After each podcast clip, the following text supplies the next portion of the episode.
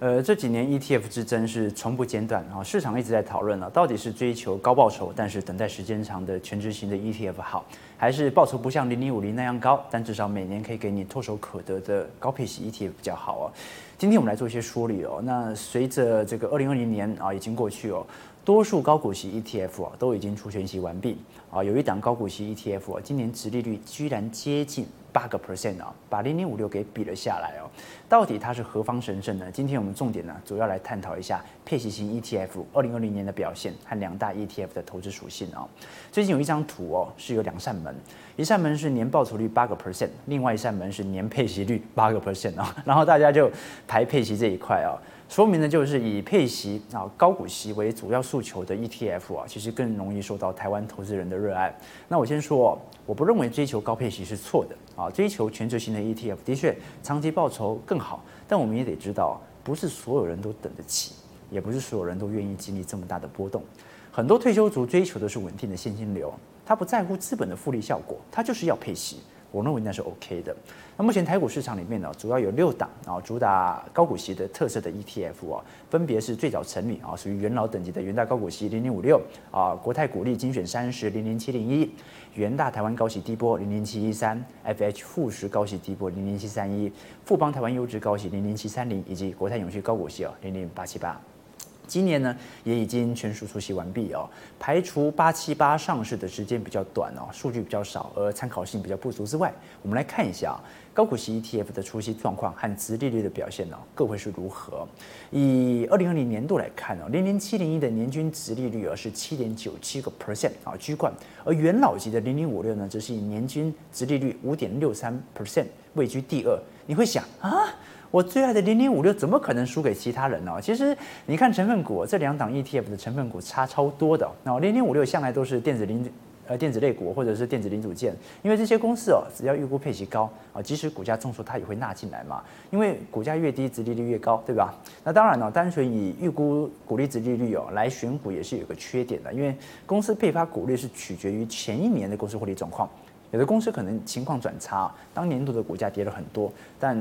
以前一年的获利来决定的现金股利哦，换算当下的股价，你就会呈现相当高的股利殖利率，对吧？所以买进这家公司很明显就会赚到股息，但但是赔了价差。不过零零五六也从来没有遇到过了，它每年的配息都蛮亮眼的哦。但是国泰股利精选三十哦，里面各位看哦，几乎就全部都是稳定型的存股标的了哦。比如说金融股、传产啊、电信啊，前五大持股分别是中华电、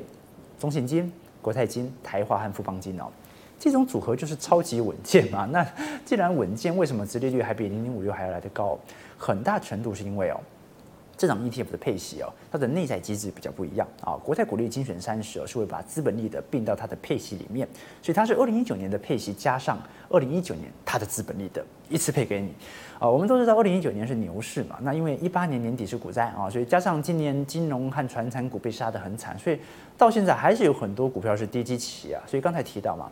现金股利的利率是用去年的配息除以现在的股价。那去年大家都赚的很多很多很不错，但今年金融股和传产股股价偏低啊，那除起来当然就高了嘛。哦，所以英雄要论出生底啊。如果你把时间拉长哦，以近三年的年均值利率来看哦，零零五六反而是五点一四 percent 称王啊，反倒零零七零一啊只有三点六个 percent 哦。相比之下，零零五六的年均值利率是比较稳定的，大致上都有五趴左右。波动性相对不大。你看零零七零一啊，因为它只成立三年呐，然后这三年的殖利率是非常非常极端的。简单来讲，它是二零一七年下半年挂牌的，所以二零一八年的股利非常少，加上持续的股本膨胀，还有一八年年底的股灾哦，在二零一九年的殖利率也是偏低。尤其二零一八年最大的权重是台积电，你就知道，所以殖利率你也别想要高到哪里去哦。现在持股。它最多的是中华电，然后去年股市又涨，所以今年就成了很极端的殖利率哦。那对于这档 ETF 跟零零五六的前景，我们会有明显不同的预期。刚才提到零零五六弄起电子零组件啊，重点都在高殖利率，但它的资本利得呢，就是它赚的价差是不会拨到配息里面，所以零零五六未来只要股市是牛市哦，股价还会持续的走高。那零零七零一的成分股都是你能够想得到的散户最爱的成股标的，所以配息在未来不会太难看。但是你要记住哦，因为它会把资本利得并到配息里面，那么就代表着它的股价不会像市场一样呈现稳定的成长，因为它的股价如果涨了，那都马直接发给你，对吧？哦，这是两个区别。好，那除了零零八七八和零零七零一之外哦，其他档高股息 ETF 近三年的年均值利率啊，都有四趴到六趴左右的水准，其实都趋于稳定啊。在这六档的高股息 ETF 当中，也因为发行时间比较长的关系啊，仅仅有元老级的零零五六能够做到连续十年稳定的配息，而零零七零一和零零七一三这两档 ETF 成立大概只有三年的时间呐。啊，除了挂牌上市的当年。未配配息之外啊，第二年起基本上都有陆续的配发股息啊，趋于稳定了。而发行的时间大概就相仿于这个零零七三零零零三七三一哦，呃这两档 ETF 以及新同学零零八七八啦。虽然这个股利不见得特别令人满意。但是至少都能够如期在发行的当年度都配发出股息哦，所以总的来说，除了季配的零零八七八，因为今年下半年才刚挂牌啊，首次配息只有零点零五块哦，这个引起不少的争议，还要多花一点时间来做观察之外，大部分的高股息其实都是偏向于稳定的哦。那我们现在来谈一谈哦，市场上对于高股息和高报酬的争议哦，如何做清楚的梳理哦，这个。台股市场当中，虽然有不少标榜高股息的 ETF，对于长期持有啊、以稳定收益啊、创造金流的存股族来说，讲这个高股息啊、这个高殖利率、高股息当然是固然重要，但这两项哦，并不是高报酬的获利保证。就我在我的书里面曾经写过，从统计实证来做验证哦，高股息真的相对抗跌，不过除了抗跌以外，总报酬率不会比较高。啊，简单来讲，零零五六的选股设计是从超长期来看。是完全不可能赢得了零零五零的，从图表上就可以看得到，而且每年还要被课税，所以逻辑上我们一定是建议从理财规划角度，如果是刚出社会的年轻人，投入存股的时间会很长，比较可以忍受价格的波动，跟随着市场报酬的零零五零呢，会是不错的选择。如果你已经事业有成，再过不久就要退休，退休之后仍然需要稳定的现金流、稳健配息的话，零零五六就是很好的选择。中壮年哦，你可以各配置一半的资金在零零五零和零零五六。那随着年纪的增长哦，你再逐渐的把零零五零的资产往零零五六来做移动嘛。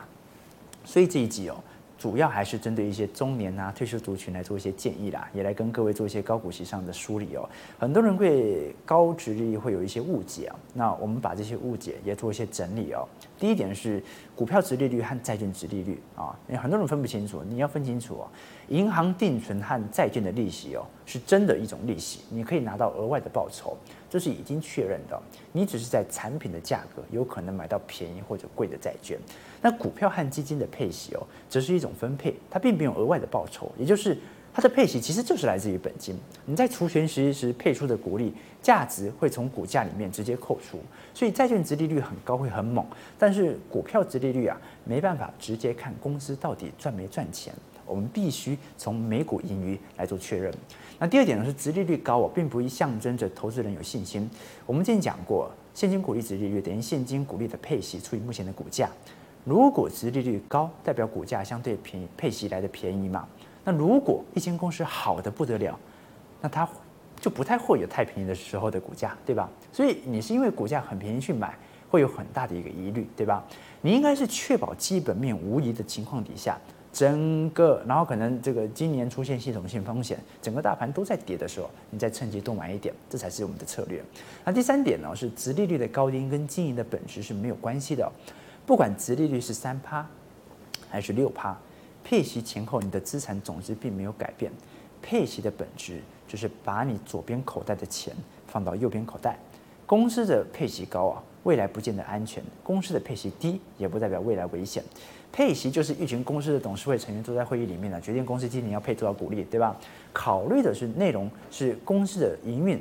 公司是手头现金，未来规划来做判断。所以你只看数据是很难确定配息的高或低背后真正的含义哦。你要看的是长年的殖利率。那最后我挑选配息型 ETF 的几个指标，第一个是成分股的组成哦，ETF 本身就是一篮子的股票的基本基金嘛，对吧？啊，目前以高息为主的 ETF 大概有六档。每一档 ETF 追踪的指数不太一样，所以它挑出的成分股啊权重也不一样。权重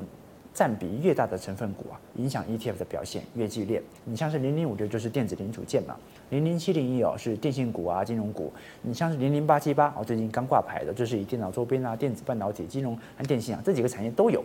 那有没有可能因为近期金融和电信的相对弱势的影响，造成配息的疲弱？也有可能。所以买入前呢，你最好得了解这档 ETF 的成分股的组成，评估是否符合心中的投资价值。那第二点是流动性加。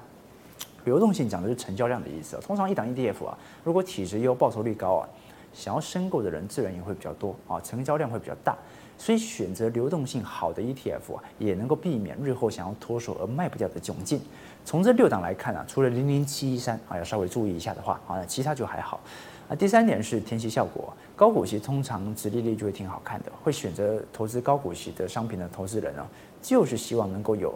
高现金股利殖利率，然后的一个表现。不过，如果只是追求高值利率，同时啊，很容易陷到高值利率的陷阱，就是赚掉股息，赔掉价差啊。所以，看它过去的填息效果就很重要。当然了，填息也是要看个几年的。这几档 ETF 啊，最具有良好背景支撑的啊，就是零零五六啊，这个百分之百填息啊。